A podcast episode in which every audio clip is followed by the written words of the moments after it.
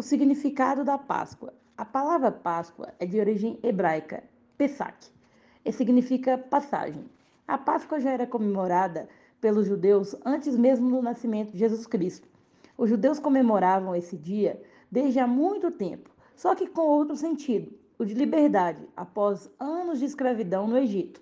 Em contrapartida, para os cristãos, a Páscoa tem um significado especial e diferente, uma vez que celebra o renascimento de Jesus Cristo e sua ascensão ao céu, dois dias depois da morte na cruz, Sexta-feira Santa.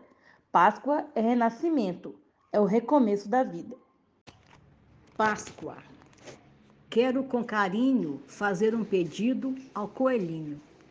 Quero que ele traga dentro dos ovinhos paz, união, para que esta data religiosa torne as pessoas mais generosas, pois chegou a Páscoa, data que tem o seu valor.